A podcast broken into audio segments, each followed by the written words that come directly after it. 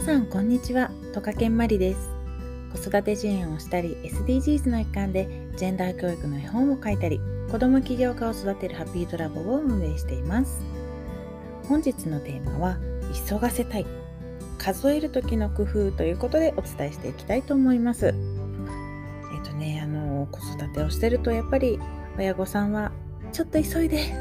はいほらやるよ片付けるよとかねほら準備して出発するよとかねこう子供を急がせたいみたいなシーンにあの出会うことが多々あるかと思います。その時にですね結構ほら早くして198みたいな感じでこうねカウントダウンをしていくっていうのを、まあ、目にしたことある方もたくさんいらっしゃるだろうしおそらくこう実際にやられている方やったことある方もたくさんいらっしゃるのではないかなと思ったりします。私も昔はですね早く10秒数えるうちにやってよとかって言いながら19、8って数えてたこともありました。ただですね、あの今からお伝えすることを知ってからは、あ、やめようと思ってやめたんですね。で、ただなんかそのカウントするのがダメっていうわけではなくて、本当同じことするのでも、1個工夫するだけで全然違うっていうことではあるんですが、何かというと、カウントダウンではなくてカウントアップに変えるっていう方法ですね。あ、えなるほどって感じですよね。そうそう。で、なんでかってまず、どうしてカウントダウンではなくてカウントアップがいいのかっていうことなんですが、カウントダウンにしてしまうと、こう割とこうネガティブな印象、動機づけになるんですね。なんかこう、せかされて動くとか、怒られるこうゼロになって怒られたりとかゼロになって何か悪いことが起こる、まあ、罰が、うんまあ、罰が与えられるって言ったらちょっと大げさなんですけど例えばじゃあもう0 10、0から10まで数えるまでにできなかったからもうおやつはなしねとかねお出かけするのやめようかとかそういう子供にとってはマイナスな出来事が起こる。っていうのを予兆させるのでカウントダウンっていうのはね割とそのカウントダウン自体が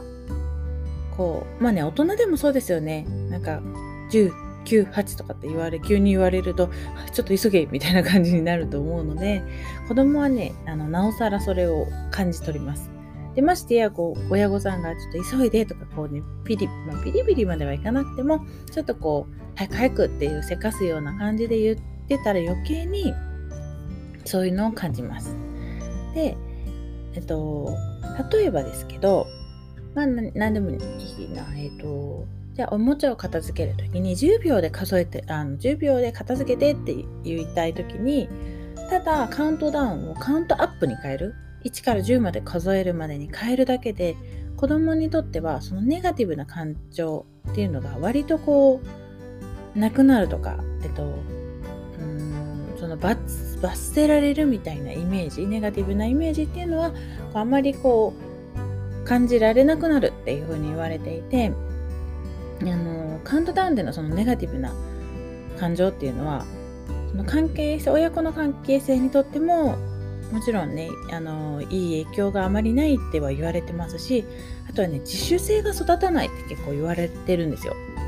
であのカウントアップに変えることでこう自分から動こうっていう感情になりやすいらしいんですね。で私のこう実感としてはっていうか実感っていうかまあ私私自身がどうやってやってるかっていうとなんか10秒カウントダウンにすると10秒って言ったらもう10秒って決まっちゃうじゃないですか。それって親が勝手に決めてるので子供からしてみたら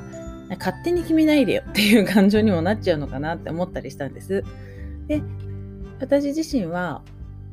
カウントアップにすることで、12345って10か10を過ぎたとしてもそのまま11、12、13、14でずっと数えていってて。で例えばその日は、まあ、25秒かかったとしますよね。25秒かかって終わったとしてもすごい今日は25秒でできたじゃんって言えるんですよ。例えばカウントダウンにしてしまうと10秒で足りなかったらもう足りないですよね。ゼロからどうにしようもないけれど、カウントアップにすることで、どこまででもいける。で、どの段階で子供のペースでどの段階で終わったとしてもあの怒ったりとか罰せるっていう罰するっていうよりは褒めてあげられる「あな何秒でできたね」なんて言って常に褒めれる褒められる褒めることができるので私は今もう好んでね数を数える時には必ずカウントアップにしていますね。そうで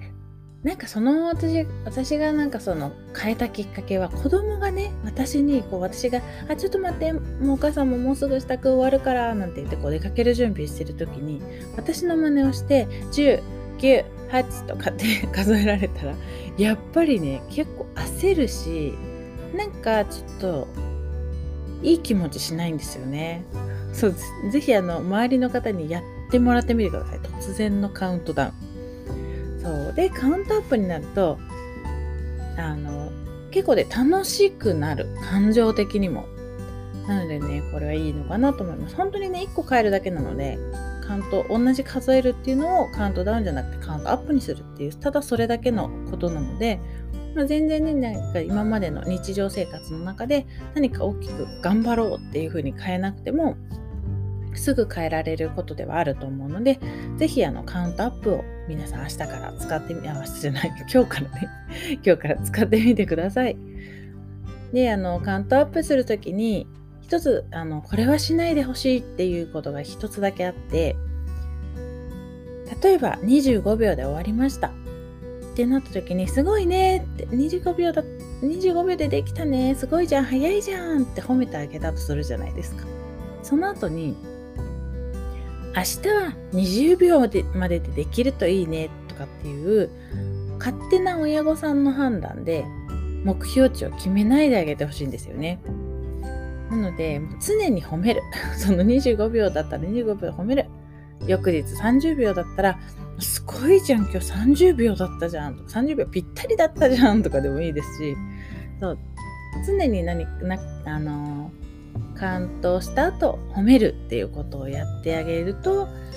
なんかこのネガティブに捉えるっていうことにはつながらなくなると思うので是非皆さん試してみてください。今日はですねあの